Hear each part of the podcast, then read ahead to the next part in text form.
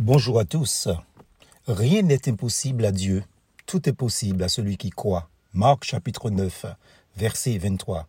Voilà une affirmation qui souligne le fait que les limites ne sont jamais du côté de Dieu. Nous qui sommes des êtres si limités. Dieu peut et veut nous aider si nous plaçons notre confiance en lui.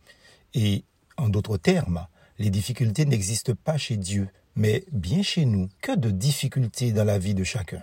L'homme sans Dieu bute continuellement sur des difficultés toujours nouvelles.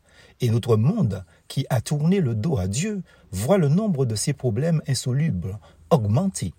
Pour Dieu, les difficultés, la souffrance et les soucis n'existent pas.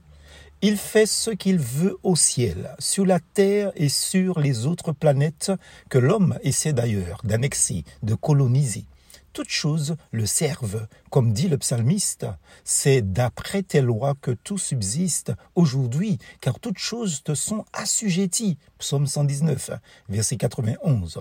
Dieu reste pour nous, croyants évangéliques, le Tout-Puissant, à la fois le Créateur de l'univers qui tient toutes choses dans sa main et le Rédempteur qui n'est jamais dépassé par les situations. Dieu conduit avec sagesse les personnes qui veulent bien se confier en lui. Veux-tu laisser Dieu diriger ta vie?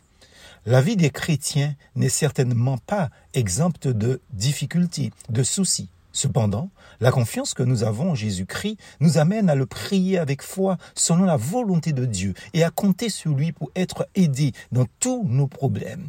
Y a-t-il rien qui soit étonnant de la part de l'Éternel? Genèse chapitre 18 verset 14.